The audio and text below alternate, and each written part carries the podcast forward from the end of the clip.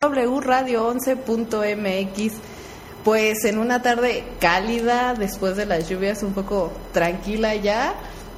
Pero pues listos para empezar nuestro programa Voces Femeninas que va a estar el día de hoy. No, no, no saben. No, bueno, lo que le sigue. De increíble, ¿verdad? Ya pasó las vacaciones, ya dejemos de chacotear, nos vamos a poner a chambear. Fuerte, fuerte el tema del día de hoy. Bueno, dándoles la bienvenida, estamos arrancando con todo y bueno, durante el programa, por aquí les tengo una sorpresita, vamos a estar regalando unos boletitos, unos cinco pases dobles que tenemos de parte de Cinépolis Esfera que nos está regalando para la premier El Tornado a las 10 de la mañana el domingo 31 de agosto. Vamos a entrar en tema. El día de hoy tenemos un gran tema, Rosy, como lo comentabas. Se llama Empoderamiento Femenino y el Bienestar Familiar con la invitada del día de hoy, la doctora Irma Quintanilla González. ¿Qué tal? ¿Cómo está? Hola, ¿qué tal? Muy buenas tardes. Muchísimas gracias por la invitación. Muy bien, Rosy, compártenos, a ver, platícanos quién es la doctora. Ah, mira, pues para mí es una mujer súper especial. Tengo el gusto de conocerla desde hace algunos años. Compartimos el programa Salud Integral Vida y Familia, que ahora lo pueden escuchar a través de la frecuencia www.saludintegralvidayfamilia.com, todo de corridito. La doctora Irma Quintanilla es médica cirujana, egresada de la Universidad Autónoma del Estado de México, es especialista en medicina familiar, hablada por el IMSS y el Instituto Politécnico Nacional, con 33 años de práctica continua. Es terapeuta familiar sistémica avalada por el Centro de Investigaciones Psicoterapéuticas por el Colegio Médico de Querétaro y la Universidad Autónoma de Querétaro, con más de 10 años en práctica continua, además de diversos diplomados sobre hipnosis ericksoniana, terapia de pareja, terapia de campo mental, tanatología, entre muchas otras. Les podría seguir leyendo el currículum de la doctora que es amplísimo y a quien nos da muchísimo gusto tener el día de hoy para compartir este tema que de verdad es básico, yo creo, para que podamos entender tantas cosas, cómo funcionan y más, bueno, lo que más me gusta a mí es que las vamos a poder nombrar, porque las vamos a poder identificar y en base a eso vamos a poder, ¿por qué no tener una nueva perspectiva de las cosas? ¿Nos quiere platicar de, sobre el tema que tiene, doctora? Claro que sí, Rosy, con mucho gusto. Pues el empoderamiento femenino ha sido un tema ampliamente investigado, comentado, discutido. Y realmente dentro de todo lo que hay, es desde el punto de vista económico quien más se enfoca para que este empoderamiento lo tenga la mujer. Christine Legarde que es la directora gerente del Fondo Monetario Internacional, dice que las tres claves del empoderamiento femenino son la educación, el trabajo y el liderazgo. Sin duda, pilares importantes en los que se puede la mujer eh, asentar para empoderarse. Sabemos que la educación estaba vetada a las mujeres, que se consideraba que cuando una mujer nacía, bueno, pues ya tenía predestinado dirigir un hogar, casarse y era obvio que invertir en educación en ella era una pérdida. Sin embargo, afortunadamente esto ha ido cambiando, ya que sabemos que la educación eleva y nutre el espíritu. A través de la educación obtenemos el conocimiento que nos va a empoderar para la toma de decisiones. Cuando una mujer accede a la educación, está accediendo a ese conocimiento y está accediendo a esa forma de ver la vida de una manera diferente, no de cómo se la cuentan. Entonces, muy bien, cuando nosotros estamos obteniendo la educación, no solamente nos vamos a empoderar nosotros. Un proverbio africano muy bien lo dice, si instruimos a un niño, preparamos a un hombre. Si instruimos a una mujer, preparamos a la aldea. De ese tamaño. Claro. Cuando la mujer sabemos que es quien va a estar buscando el bien de la familia y obviamente de la sociedad. La mujer es generadora de riqueza y desde ahí podemos ver que es muy importante este pilar. El otro es el trabajo. Se ha discutido mucho el que la mujer trabaje.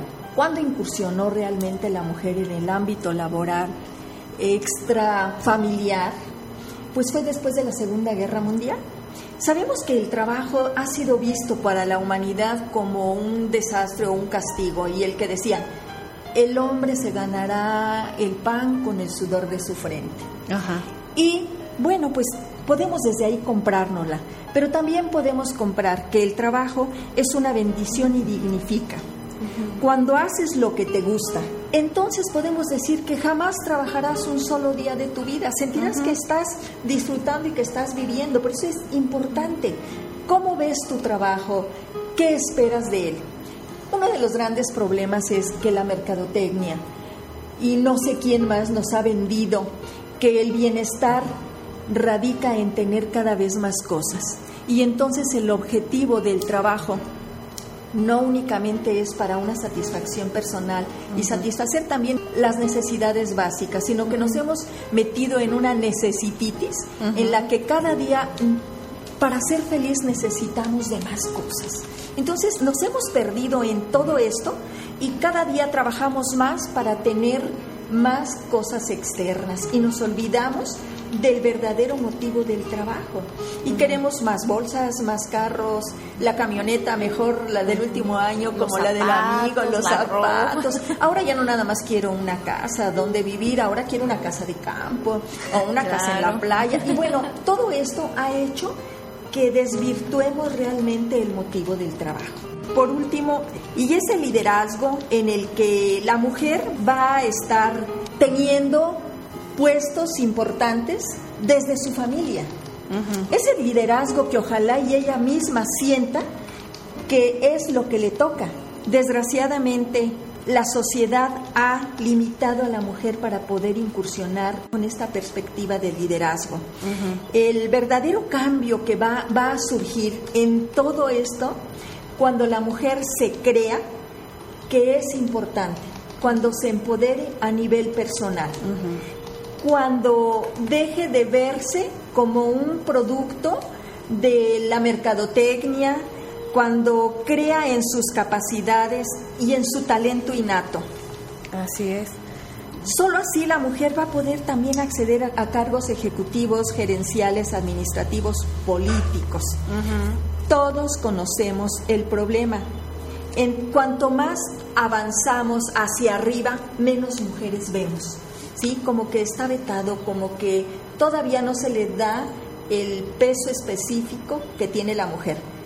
¿Quién debe creerse ese peso específico? Pues nosotras mismas. Claro. Así es. Yo creo que ese punto que toca es básico, pero sí creo que todavía hoy en día es bien complicado porque los estereotipos tradicionales constantemente nos están reafirmando una idea que no es quizás la más positiva. No tenemos todos nuestros agentes socializadores, nuestra familia, los medios de comunicación, nuestras amistades. Eh, y toda la carga ya de por sí de formación durante la familia, ¿no? Cultural, claro, claro, Sí que es pesadísima, ¿no? O sea, yo creo que sigue siendo muy conflictivo para muchas de las mujeres que, que son madres de, de familia cuando están trabajando y tienen su periodo de maternidad y regresan, lidian con mucha culpa, ¿no? Por haber dejado a sus hijos, pero es una culpa que a lo mejor no es propia, ¿no? Sino es impuesta porque generalmente los papás o los amigos, ay, pobrecito, es que está bien chiquito el bebé, ¿cómo lo vas a dejar? Pues, ¿cómo no? ¿No? Si necesitamos trabajar, ¿no? Y no nada más por lo que comentaba de una de seguir fomentando una sociedad consumista, sino también por el hecho precisamente dignificante del trabajo de, tener una mejor calidad de vida, poder acceder a recursos y pues a otras esferas, ¿no? De superación personal, pues hasta de formación, ¿no? De vida. Entonces sí me parece que es un punto como bien bien complejo todavía, ¿no? O sea, yo me puedo, yo puedo tener mi discurso interno, muy muy padre, ¿no? Pero si si todo lo de afuera me, me contrapuntea o me está cuestionando constantemente, yo sí creo que es, es muy difícil mantener ese empoderamiento, ¿no? Cuando todos nuestros agentes externos nos dicen no vas a poder, eso no te toca, es que la madre de familia que no está en su casa te hace familias disfuncionales o por eso los niños de hoy en día son como son, no sé, como que ahí sí, sí creo que todavía nos lleva un tema mucho más complejo, ¿no? Claro, porque de entrada ya estas, estos mm, cuestionamientos, estos falsos planteamientos que se hacen socialmente, donde a la mujer se le responsabiliza por estas cuestiones de si la mamá está trabajando o está ausente en familia a causa de un trabajo o porque lleve una doble jornada laboral, entonces el niño, los niños van a resultar malas personas, ¿no? O sea, como de ahí de entrada ya estás encasillando un mal funcionamiento y mal direccionando ahí, este, que la, la función de la madre está peleada con la función de la mamá trabajadora. Así es. Pues desgraciadamente sí se ha comprado eso. Por años ya hemos demostrado que no es así. Y definitivamente sí se requiere cambios a nivel de políticas económicas y a nivel de políticas públicas y a nivel legislativo, tendientes a la equidad y al reconocimiento de las capacidades de la mujer a nivel laboral. ¿Y, ¿Y, qué cambios se requieren? En primer lugar, que haya salarios justos, mejores oportunidades laborales, reconocimiento de la capacidad de la mujer, prestaciones en las que se le apoye a ella y a su familia. Entonces, la mujer definitivamente vamos a reconocer el primer año de vida de los hijos, si es muy importante que la mujer esté. Pero no nada más ella, también es corresponsabilidad del padre. Aún y cuando tengamos, por ejemplo, familias monoparentales y conocemos como familias monoparentales aquellas que están encabezadas por un solo padre, ya sea por viudez, por divorcio o por soltería, pero hubo un padre. Cuando asumimos la corresponsabilidad de lo que sí nos toca, entonces estos padres podrán estar separados o estará la madre sola, pero sí va a cumplir funciones vitales dentro de la familia que van a evitar esta disfunción. Estas funciones vitales las hemos dividido en tres aspectos. Esa función estructuradora que va de los 0 a los 6 años, en lo que los padres van a cimentar a sus hijos en una buena autoestima, en satisfacer sus necesidades básicas, en el cuidado, en la responsabilidad, etcétera. Si tú no tienes claro qué sí te toca como padre de familia, seguro que entonces tu hijo no va a estar bien estructurado y va a dar como consecuencia que no estén habiendo familias funcionales. Hay mujeres y hombres que aún sin trabajar y, estar, y estando en el hogar no tienen consciente estas funciones de las que les estoy hablando. Y entonces no lo podemos. Hay muchos estudios, como les comentaba inicialmente, en los que dicen, bueno, ¿qué pasa con la mujer trabajadora? Ah, bueno, pues la mujer trabajadora como está satisfecha y está cumpliendo una realización personal, llega y atiende con amor y cumple con estas funciones. Para eso hay redes de apoyo y está bien. Hay otras que dicen, no, la mujer eh, se ha empoderado económicamente y está en lucha contra, contra el hombre. Y yo creo que aquí tenemos que tomar conciencia nosotras como mujeres que hemos luchado mucho contra ese machismo que sigue vigente en, nuestra sociedad, desgraciadamente, pero nos hemos parado eh, desde el feminismo ultranza en el que no estamos comprometidas realmente con, con, esa esencia nuestra y ese empoderamiento del que vamos a seguir hablando. Y estamos luchando contra el hombre. Estamos queriendo a ver quién ocupa esa silla a base de tirarte, a base de demostrar que no sirves. Eso no nos va a servir porque vamos a terminar destruyéndonos y vamos a terminar destruyendo a la propia familia. Así es. Fíjense que yo precisamente esta semana me tocó leer muchos textos sobre la masculinidad, ¿no? Y tal parece que la masculinidad de hoy en día o la masculinidad tradicional, por así llamarla, está afincada sobre la violencia, sobre el poder adquisitivo, sobre una, una sociedad que eh, legitima los hechos en los que se tengan muchas parejas sexuales o en el que se haga un uso de la libertad y un ejercicio del poder extralimitado, ¿no? Entonces, creo que coincido con la doctora en el sentido de que pareciera que para poder lograr este empoderamiento se deberían de emular estas conductas masculinas, ¿no? Porque muchas veces creo que que las mujeres eh, en esta lucha o en esta búsqueda del empoderamiento muchas veces este, se llega a masculinizar las conductas, ¿no? Sin embargo, creo que eso es a lo que muchas veces en este programa hemos llamado un falso empoderamiento, ¿no? O sea, porque precisamente es un ejercicio del poder, pero no es un ejercicio de poder sano, ¿no? Digo que ahí entraríamos en otra controversia porque yo nunca he sabido cómo se ejerce el poder sano y el insano, ¿verdad? Pero este sí sí creo que, que es algo que no se tiene que perder de vista, ¿no? Precisamente que veamos al machismo y no veamos al feminismo como la, la antítesis, ¿no? Sino más bien desde un feminismo filosófico, desde un feminismo que visibiliza y da un lugar que ya, ya tenemos las mujeres, ¿no? Que ya nos merecemos por el simple hecho de ser personas y no en esta visión que nos nulifica, ¿no? Así como si fueras el siguiente artículo decorativo de la casa, que no es para nada, ¿no? O sea, al contrario, seas hombre o seas mujer, pero con ejerciendo tus derechos, porque acuérdense que los derechos no se negocian, no se pierden y no se ganan, los derechos ahí están. Claro. ¿No? Entonces sí creo que, que muchas veces, o sea, va por ahí, ¿no? O sea, o, o sea, hay como ciertas conductas que a veces se malinterpretan, ¿no? Pensando que esto nos va a dar precisamente quizás liderazgo, ¿no? O una, pues sí, como una visión social como de más poder o de más estatus, ¿no? Y sobre todo la lucha del poder sobre el poder, ¿no? Claro, claro. Claro, fíjense que vemos ejemplos de países en los que se ha empoderado y se le ha dado el lugar a la mujer. Brasil, Gracias a estas políticas ha actuado a favor de las familias y de los pobres y entonces logró incrementar la participación de la mujer de un 45 a un 60% en dos décadas. Entonces también otro país, Suecia. Suecia tiene una de las tasas de participación femenina más altas del mundo y en gran medida porque invierte de verdad Suecia fuertemente en el cuidado infantil, en la educación precoz y concede importancia a la flexibilidad del trabajo y la licencia por maternidad y paternidad, que es lo que ustedes dicen. Esa culpa que la mujer carga por abandonar, porque le han vendido, es que a ti te toca y, y ya se va con culpa a trabajar.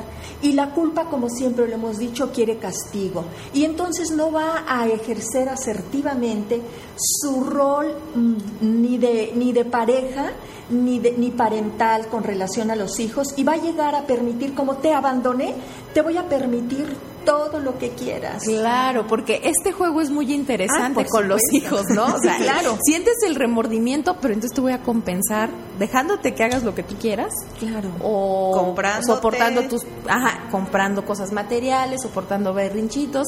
Entonces, este juego es muy interesante porque este punto que tocas, Irma, es muy importante en el punto de que, por ejemplo, vemos países como Suecia, ¿no? De que la licencia por maternidad muchas veces, incluso hasta no ves en España que son seis años. Suecia me parece que son dos o hay un país por aquellos lugares que son dos años no de licencia por maternidad. Más aparte te están capacitando y te están permitiendo que te estés preparando para que una vez que dejes el cuidado de los hijos ya creciditos bueno vuelvas al campo profesional, ¿no?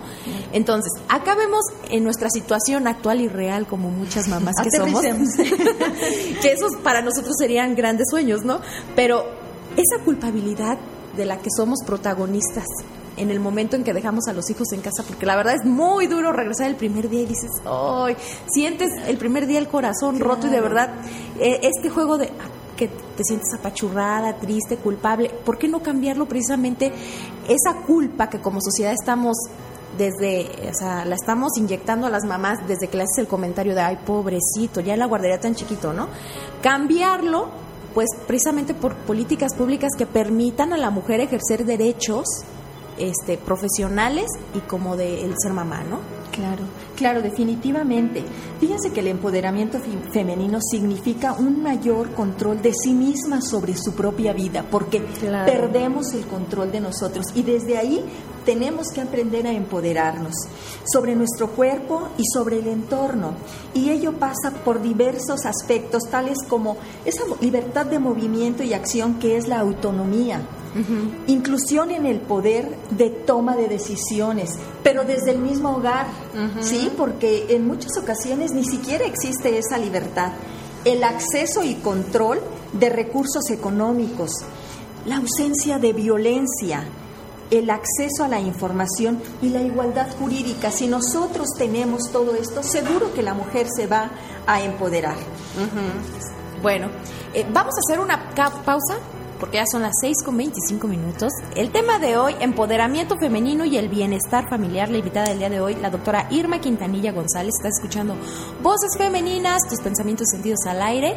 Eh, ya tenemos algunos ganadores de los pases dobles que anunciamos al inicio del programa. Al final del programa les vamos a dar a conocer algunos. Todavía hay un pase doble para quien quiera. Ya tenemos los cuatro regalados, falta uno para quien se anime. Bueno, pues ahí están las líneas telefónicas al 214-4361, 214-4361 y regresamos. Está usted escuchando Voces Femeninas por Radio Radio 11. Grandes personas, grandes historias. Está usted escuchando Voces Femeninas por Radio 11. Bueno, ya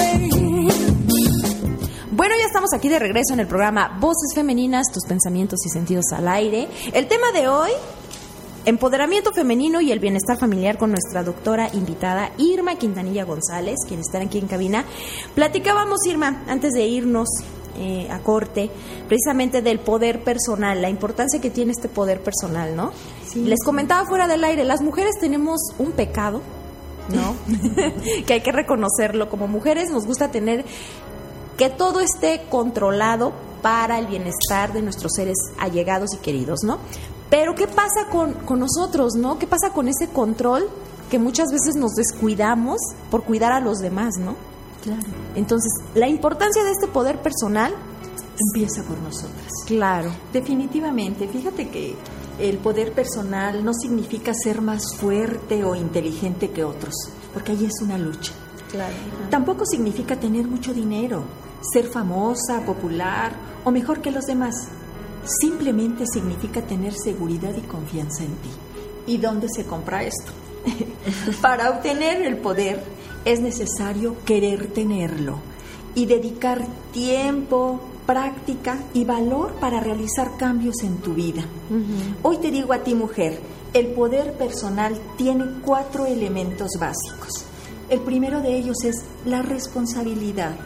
El segundo, aprender a elegir. El tercero, conocerte, de esto que hablabas muy bien tú ahorita. y, el, y el último es, pues, esa práctica del poder personal en tu vida y en tus relaciones.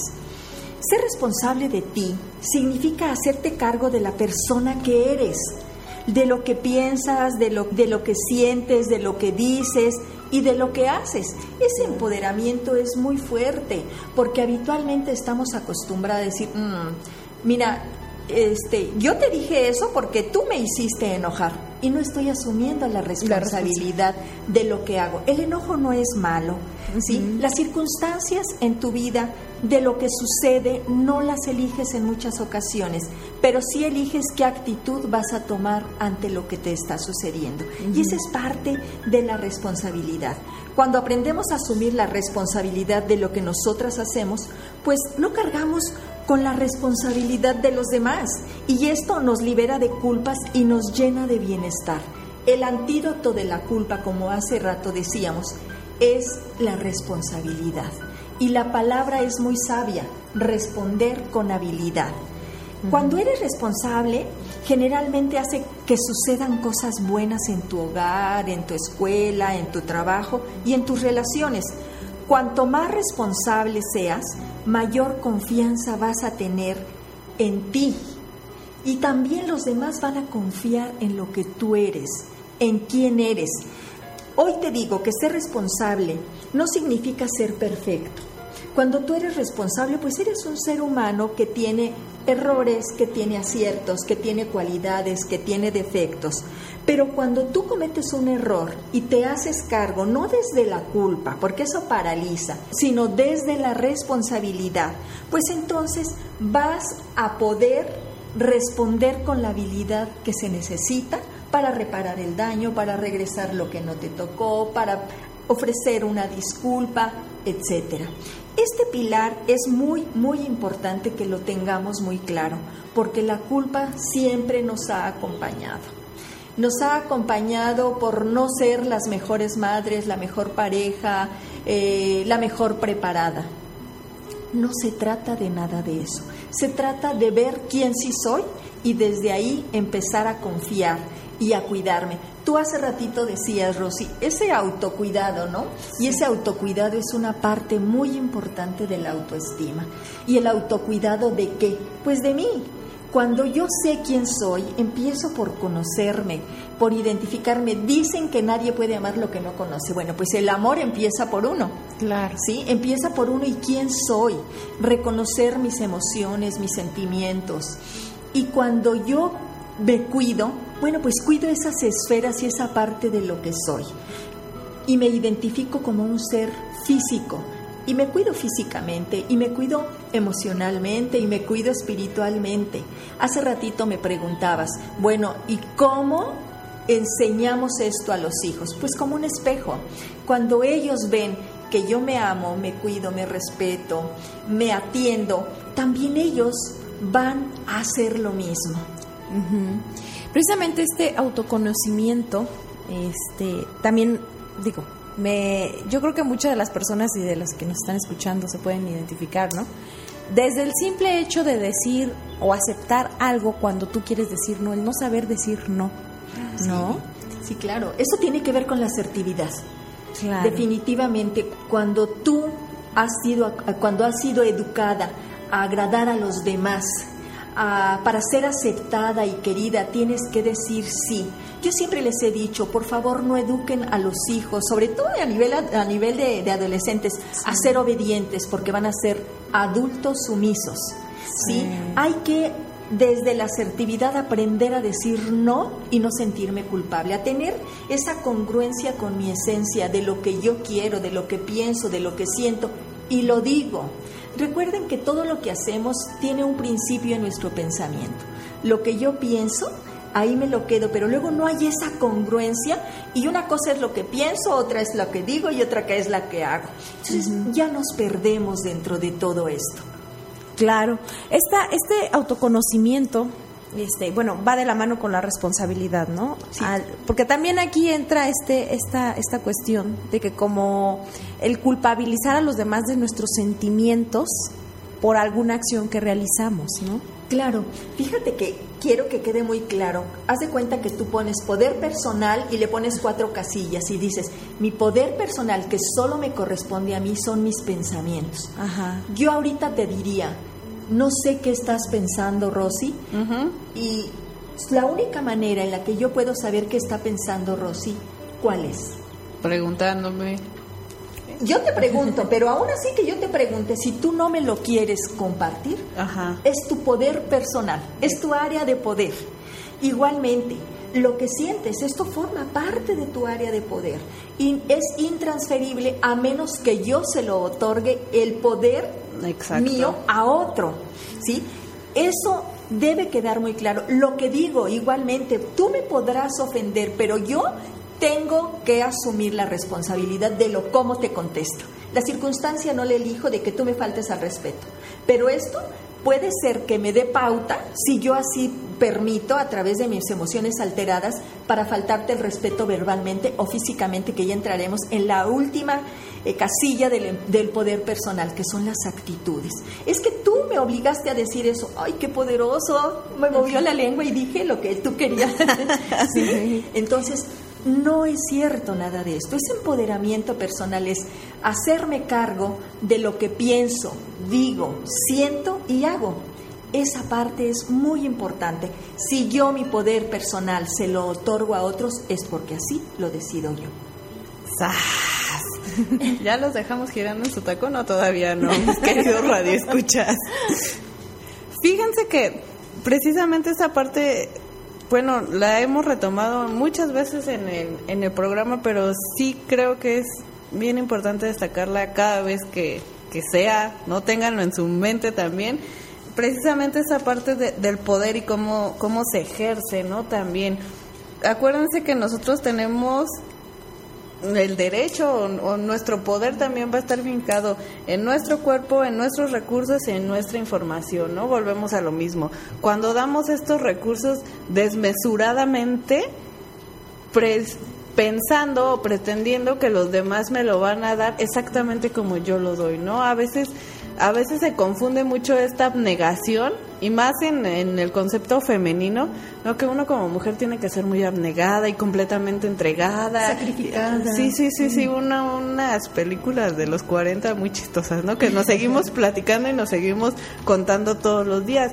Y sin embargo, nunca hay que perder de vista que cómo, cómo me voy a dar a los demás o cómo voy a compartir, porque esa es la palabra en realidad, ¿no? Compartirte mis recursos si ya no tengo nada más que dar, ¿no? No sé si alguna mamá o mujer que nos esté escuchando alguna vez le ha pasado que termina el día y dice, de verdad, ya no puedo más, o sea, se van casi, casi que Seguido. Tranquila, le toma mi mano. Este, pues sí que de verdad terminan el día agotadas. Y si hacen, o sea, yo las invito a que hagan este ejercicio porque es muy, es muy chistoso, uno se cacha en ciertas cosas, ¿no? Dices, ok, y de todas estas cosas que me qui- tuvieron ocupadísima y cansadísima, ¿cuántas me pidieron? ¿Y cuántas yo quería dar? Claro. No, o sea, ¿cuántas de verdad tú tenías que dar? No les digo, ay, no, pues hoy no les den de cenar a sus hijos y pues ni modo, ay, porque no tenía ganas. No, no, no, no. Va precisamente desde esta área de responsabilidad, ¿no? Pero no te dijeron, haz cinco cenas, ¿no? ¿Por qué? ¿Tú qué quieres? Ay, es que yo como te quiero tanto y te quiero complacer, ahí no está la culpa. Te, te compro o te hago ese cariño ficticio, ¿no? A través de eso. Ay, es que mi amiga fulanita me pidió que la acompañara y yo ni quería ir, pero ahí, Ahí vas, ¿no? O sea, va muy de la mano de, de todas estas cosas y evidentemente, o sea, de verdad piénsenlo, o sea, sí o no ha de ser bien cansado estar haciendo cosas que no quieres. Sí, o, cosas, o sea, Yo les invito a quien nos está escuchando, piensen cuántas veces el día de hoy han hecho algo que no querían hacer. no, bueno. ¿no? Escríbanos. A lo mejor desde algo que no querías comer y lo comiste por pena. Claro. Así que no, ¿no? Sí, sí, definitivamente. Y fíjense que esto tiene que ver con hacer las cosas por deber o tener esa obligación o el querer. Cuando yo actúo desde el tener, es como que obligatorio y es muy pesado. Cuando tú lo que haces es porque quieres, no te pesa hacer esas cinco cenas. Ajá. No te pesa eh, decir sí. Cuando tú lo tienes consciente, y recuerden, para tener conciencia hay que ser un poquito reflexivos de cada uno de los actos que vamos teniendo. si, si nos pasamos a, comentaba Rosy, poder, ¿cuántos tipos de poder hay? dentro, de, dentro de las relaciones, pues hay dos, el poder posición y el poder personal. El poder posición no todos lo tienen, no todos son jefe, no todos son papá, no todos son maestros, no todos son autoridad. O sea, el poder posición es por el lugar en el que estás. Y el poder personal sí debe, y aquí yo les digo a los padres de familia, ojalá y sí lo, lo transformemos, no sé si quiero, sino es tu deber fomentarlo, enseñarlo, pero desde ti y, des- y- y solo así podrás transmitirlo. En esta segunda etapa formativa que va de los 6 a los 16 años en los hijos, en los que vas a formar en valores, en los que vas a transmitir todo esto para que ellos se vayan empoderando y desde ahí, desde chiquitos, aprendan a decir no. ¿Cuántas veces no le dicen, dale el beso a tu tío, ándale, abrázalo? Estás obligando a ceder ante el poder posición. Ajá. Cuando educas en la obediencia, desempoderas a tu hijo de poder defenderse, de poder confiar en sí mismo. Y por eso hay tanto abuso de poder. El poder posición para los niños debe ser aquella persona que te proteja y, te cuide a través de este rol de poder posición. Cuando nosotros empoderamos a nuestros niños y desde la responsabilidad y según la edad vamos como el primer, el primer pilar. Y abordamos ahora el segundo poder del, eh, del poder personal, el segundo pilar, que es aprender a elegir. Cuando nosotros elegimos algo, tiene que ver con tres características. En primero, que sea consciente, que sea libre y que sea responsable. O sea, consciente porque es lo que yo estoy decidiendo, libre porque no estoy sujeto a manipulación, a chantaje, a presión, a quedar bien.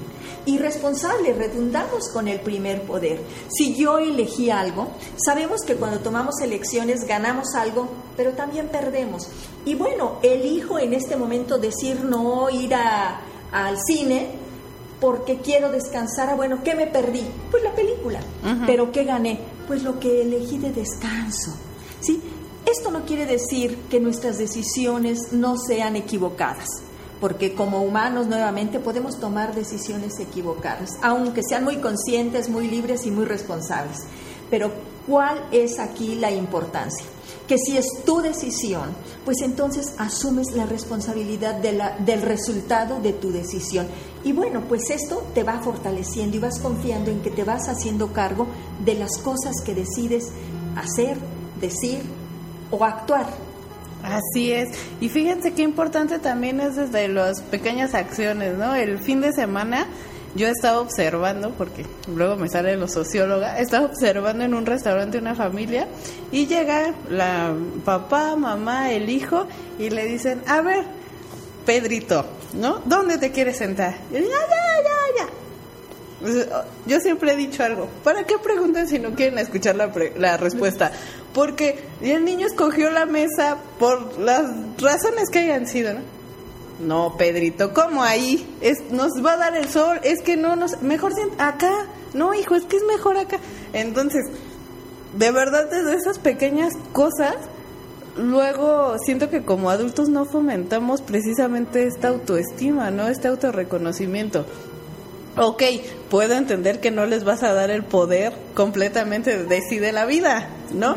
Pero es, sí son como pequeños ejercicios que podemos ir haciendo, ¿no? O sea, no sé, este, vamos a ir a la fiesta de tu amiguito, este, no sé, ¿quieres esta bolsa de regalo o esta envoltura? ¿No? O sea, pequeñas decisiones precisamente para irlos empoderando y que vean que no pasa nada, porque también hay muchas niñas y niños que hoy en día manejan mucha ansiedad porque constantemente dicen, es que cuál es la respuesta correcta y qué es lo mejor y qué va a pasar. Y tú dices, tranquilo, tienes cinco años, no, no es tan grave, ¿no? Entonces, sí creo que también muchas veces ahí nos metemos el pie, ¿no? O sea, podemos seguir escuchando voces femeninas para seguir aprendiendo tanto, tantísimo. Podemos leer tantos artículos, tantos libros, tantas cosas, pero ya bajarlo a, la práctica, claro. híjole, sí son esas pequeñas cosas, ¿eh? O sea, no, no crean que aquí les vamos a decir física cuántica o algo así, pero sí de verdad está en los pequeños detalles, en el quehacer cotidiano, en el día a día y en el precisamente ser muy reflexivos, ¿no? O sea, de verdad sí, háganse su examen al final del día, chin, aquí, bueno, mañana y así. Siempre son áreas de oportunidad, Rosy. Definitivamente esos niños ansiosos son el reflejo de adultos ansiosos. ¿Y a qué se debe? Pues se debe a esa autoexigencia y a esa rigidez a la búsqueda de, lo perfecto, en donde yo no me asumo como un ser humano, sino como el mejor papá, el mejor hijo, el mejor estudiante, el mejor deportista.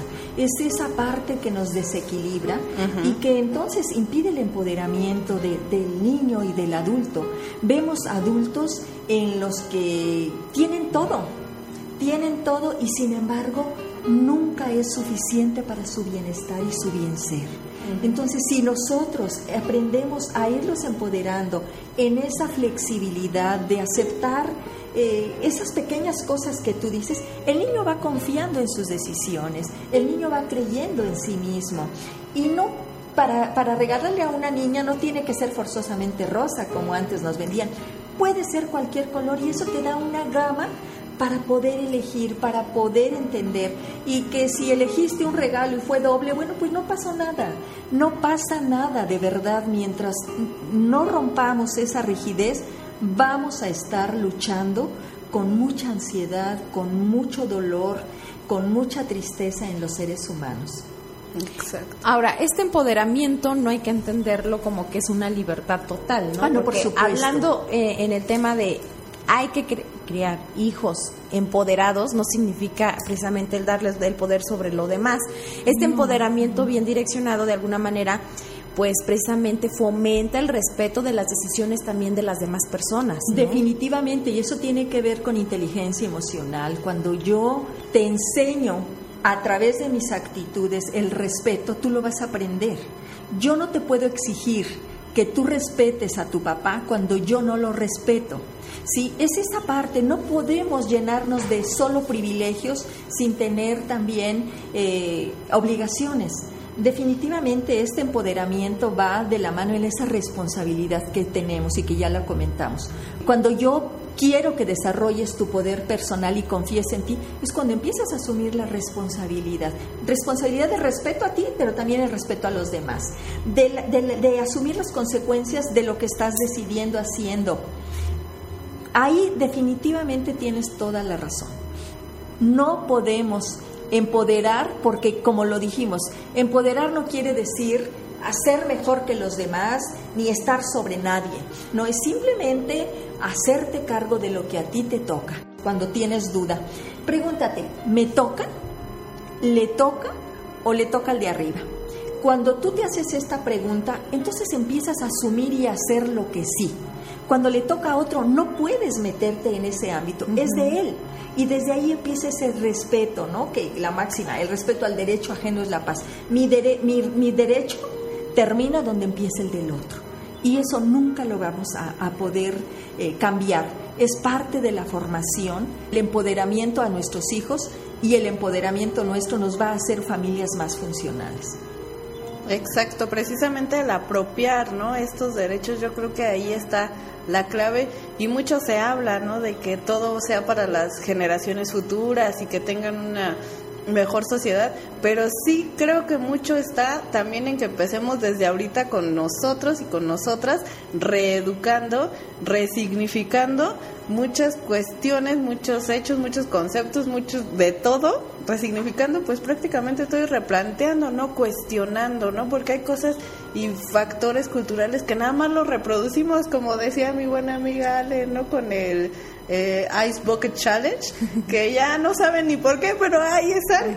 Y y eso es como, o sea, de verdad no no lo cuestionamos, pero ¿por qué? Porque está legitimado en el internet, porque está legitimado en los medios de comunicación y ya como yo quiero pertenecer, ahí voy, ¿no? Entonces a, a- a reproducir estos esquemas, pero yo sí creo que la importancia también está en eso, en que nos reeduquemos nosotros, no nos esperemos a a que si nuestros hijos van a ser mejores personas y van a tener lo que nosotros no, pues qué bueno, ojalá, ¿no? Qué padre, pero sí creo que tenemos que empezar precisamente desde nosotros y más desde nosotras, ¿no? Para también poder acceder a estos lugares que ya están, ¿no? Estos lugares de, de posición, de que no habíamos tenido históricamente, pero que sí es sí es muy importante empezarlos a visibilizar, como lo, bien lo dice la doctora, pero desde nosotras mismas, ¿no?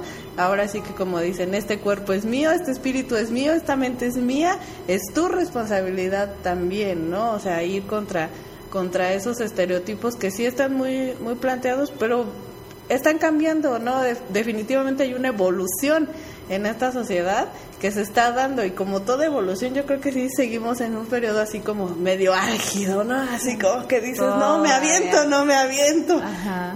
Pero yo creo que vale mucho la pena. Sí, definitivamente. Fíjate que lo decíamos hace rato. Nadie puede amar lo que no conoce. El gran reto es empezar a reconocerte. ¿Quién eres? ¿Cómo eres? ¿Qué sientes? Y a, ver cómo te estás sintiendo contigo misma. Aquí podemos decir, bueno, pues yo ya soy sujeta de violencia, yo ya, tuve, tengo una familia disfuncional, pues ya me amolé para toda la vida, mis hijos ya están predestinados a sufrir y a repetir el patrón. Para nada. Siempre existe la oportunidad de retomar nuestro poder personal y de elegir a dónde y qué queremos hacer con nuestra vida. Siempre existe la libertad para elegir estar bien. Sabemos que la familia es el núcleo básico de la sociedad Y en esta familia hay roles que no se van a, a, transferir a nadie, que es el de padre y madre. Actúa desde el empoderamiento de tu rol parental, de tu rol como padre y madre, para que puedas empoderar a tus hijos. Si tú ya estás teniendo un grado de sufrimiento que te está impidiendo disfrutar tu vida, disfrutar a tu familia, bueno, pues pide ayuda. Siempre es posible corregir el rumbo, reinventarnos, como muy bien decía Rosy, reestructurarnos nuevamente, siempre existe la oportunidad. Mientras no querramos nosotros empoderarnos, no lo vamos a lograr. ¿Sí? Por más que leamos, por más que platiquemos, por más que nos digan, debe ser algo muy genuino nuestro que querramos empoderarnos para poder empoderar a nuestra familia. Por eso, sí, de padres responsables, amorosos, eh, a lo mejor ya no pareja, ¿eh? A lo mejor ya divorciados, pero que asuman que te sigue tocando, no son tus ex hijos. Sí puede ser tu ex esposa, pero son tus hijos y siempre lo serás. Y el vínculo que tengas con tu pareja, que sea lo más sano y pensando como motor el amor a tus hijos. Sí, entonces pregúntense si están siendo madres y mujeres buenas y correctas y que su motor sea el amor para formar esas familias funcionales que tanta falta nos están haciendo porque lo que se aprende en la familia se va a desplegar en la sociedad. Estamos viendo mucha violencia, estamos viendo mucha depresión, muchos suicidios, muchos problemas sociales. Desde el bullying en las escuelas. Exactamente. ¿Dónde nace todo eso? Bueno, pues hay que tocar. A mí me toca ver si mi hijo es, es el, que, el que ejerce el bullying o, o es el que es bulleado. Entonces, hay que hacerme cargo, no hay que transferir lo que a mí me toca. Así eh, sobre este punto del bullying, ahorita me acordaba, estaba la otra vez leyendo un reportaje de, que por ahí sacó el Plaza de Armas con mi esposo, ¿no? De, de un chico que bulleaba ahí a los alumnos de nueve años de edad y les hacía realmente cosas, pues, que de un niño de nueve años de edad, pues, no hace, ¿no? Mi esposo decía, es que ¿cómo un niño puede hacer eso? Que no qué, es que eso es preocupante. Y le digo, a mí lo que me preocupa es qué vio el niño para estar para estar reproduciendo esas conductas, porque aparte eran conductas sexuales. Entonces, de nueve años le dije, a mí eso es lo que a mí me preocupa, ¿no? O sea, ¿qué educación es la que recibió ese pequeño o qué es lo que él vio que lo está reproduciendo de una u otra forma? Entonces, nosotros como mujeres empoderadas, con el autoconocimiento, el hacernos responsable de lo que sentimos, precisamente vamos a crear hijos con esta misma, como tú decías, ¿no? Un espejo, que van a ir aprendiendo con las acciones que nosotros vamos repitiendo, ¿no? Claro. Ahora, hay, hay una cuestión en cuanto al regaño que se realiza con los jóvenes, muy común. Como es mi casa, se hace lo que yo diga, ¿no? Y aquí viene esta dependencia, aquí viene esta dependencia económica con la emocional, que era lo que decías. Claro. Fíjate que, que estás tocando un punto bien importante. Superar la adolescencia que sabemos que eh, la adolescencia es ese crecimiento, adolecer es crecer, solo se supera con cuatro características, independencia económica, independencia emocional, proyecto de vida y una identidad sexual definida. Cuando tú el poder lo ejerces en forma vertical, que se ejerce en forma vertical hasta cierta edad, pero cuando ya es más allá de la, de la edad en la que ya están los adolescentes o incluso adulto, adulto conviviendo con adulto, ya no es vertical, es horizontal, ya debe ser negociada. ¿Quieres una familia funcional? Esto que me estás diciendo es muy autoritario, es muy humillante. Hay jóvenes que están postergando la salida del hogar porque están haciendo maestrías, porque están haciendo doctorados, porque están preparándose y si quieres es un nuevo estilo de vida, que es un tema bien interesante, que el día que quieran lo platicamos, se llama el nido repleto. ¿Se acuerdan? ¿Se, acuerdan? ¿Se acuerdan que existe el, ciclo vital de la familia y es el nido vacío? En lo que tiene sus características. Bueno, pues ahora estamos viviendo esos nidos repletos, en los que tiene sus propias características y tiene mucho que ver con esto. No porque tú seas el papá y pagues, entonces tiene que hacerse lo que tú digas y es parte de lo que enseñamos desde los niños, ¿eh? ese poder posición. No por tener poder posición tú vas a hacer lo que yo mande. Cuando yo he empoderado en el poder personal a los niños, ellos no van a sucumbir ante esa violencia en las escuelas, el bullying, ante el acoso sexual, ante el abuso sexual, porque el niño va a saber que tú tendrás poder posición, pero que tu poder posición solo va a ser para cuidarme y protegerme, respetarme.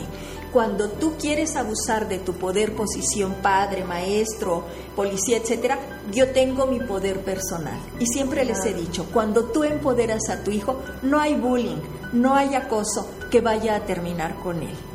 Claro, porque le estás dando los mecanismos de defensa necesarios, Claro, ¿verdad? por supuesto. Pero bueno, con esto concluimos, Irma, doctora Irma Quintanilla González. Muchísimas gracias por habernos acompañado. Estamos de verdad muy clavadas en este tema que Sí. da para mucho. Y bueno, pues esperamos que en próximas emisiones pues nos pueda estar acompañando, ¿verdad? Con todo gusto. Esto ha sido todo, Rosy, nos tenemos que despedir. Ya es la hora de despedirnos. Esto fue Voces Femeninas.